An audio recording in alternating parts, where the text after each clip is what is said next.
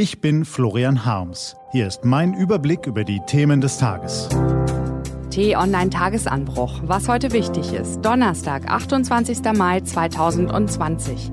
Aufstieg und Fall. Die Corona-Krise beschleunigt den Niedergang der Weltmacht USA und Chinas Aufstieg. Gelesen von Ivi Strüving.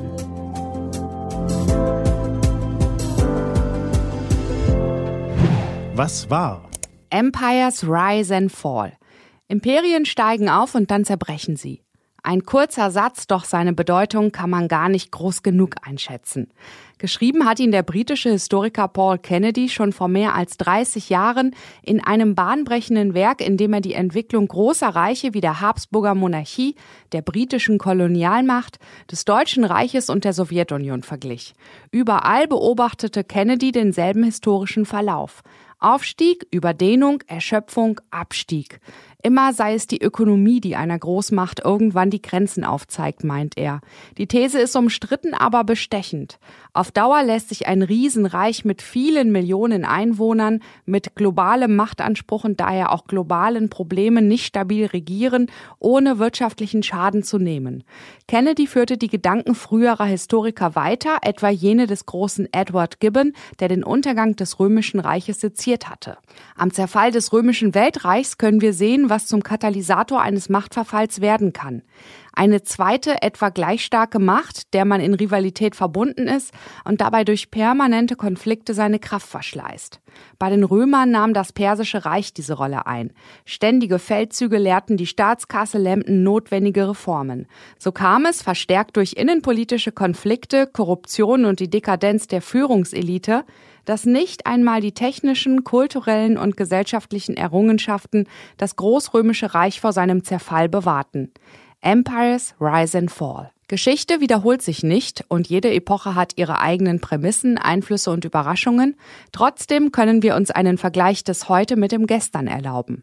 Die einzige gegenwärtige Weltmacht sind die USA. Militärisch, technologisch und auch beim Kulturexport kann bislang niemand den Amis das Wasser reichen. Doch langsam beginnen die Gewichte auf der globalen Waage sich zu verschieben. Die von den USA angeführte Macht des Westens verliert an Einfluss, der Osten gewinnt. Grund dafür ist der rasante Aufstieg Chinas aus einer Hunger in eine Leistungsgesellschaft. Fast eine Milliarde Menschen haben die kommunistischen Turbokapitalisten binnen weniger Jahrzehnte aus der Armut geholt. Eine beispiellose Erfolgsgeschichte, die allerdings teuer erkauft ist. Mit dem Primat des Kollektivs über das Individuum, einer totalitären Diktatur, einem digitalen Überwachungsstaat und brutaler Umweltzerstörung. An der Spitze des Systems steht ein ebenso schlauer wie skrupelloser Mann, der seine Macht und seine Vision in diesen Tagen von den 3000 Klakeuren des Volkskongresses abnicken lässt. Die Sonne scheint einzig und allein auf Xi Jinping, dem zweiten Mao, für den etliche Gesetze nicht gelten, die für seine Vorgänger galten. Er erhebt sich zum absoluten Herrscher in einem totalitären System und wiederholt bei jeder sich bietenden Gelegenheit, dass China in den kommenden Jahrzehnten in den Rang der ersten Weltmacht aufrücken wird, schreibt T-Online-Kolumnist Gerhard Spörl, der seit Jahrzehnten die internationale Politik beobachtet. Obgleich es als Ursprungsland der Pandemie hart vom Coronavirus getroffen wurde, ist schon jetzt absehbar, dass China so gestärkt wie kein anderes Land aus dieser Krise hervorgehen wird. Nicht, weil die Politbürobosse um Diktator Xi alles richtig gemacht hätten, sondern weil der einzige echte Widersacher der chinesischen Machtausdehnung in dieser Krise so kolossal versagt. Kein Land hat mehr Infizierte und mehr Tote zu beklagen als die USA.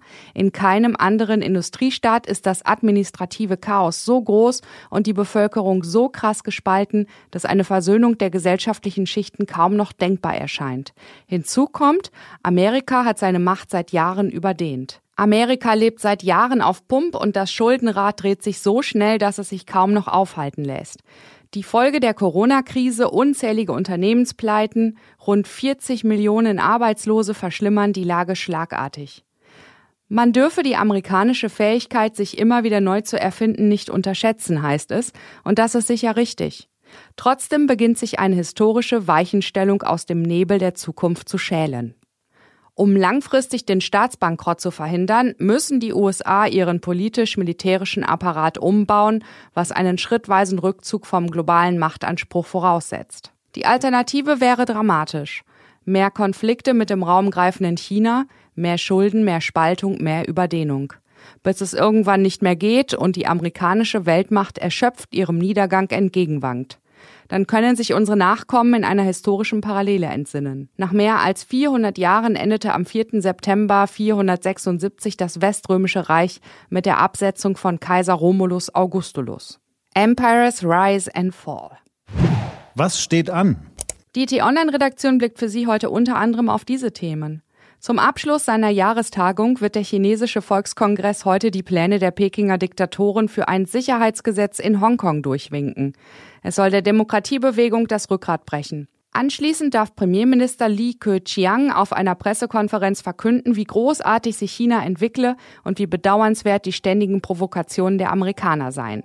Wir können live und in Farbe einem Imperium beim Aufstieg zusehen. Das war der T-Online-Tagesanbruch vom 28. Mai 2020. Produziert vom Online-Radio- und Podcast-Anbieter Detektor FM.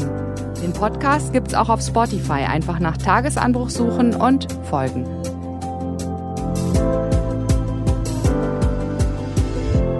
Ich wünsche Ihnen einen frohen Tag. Ihr Florian Harms.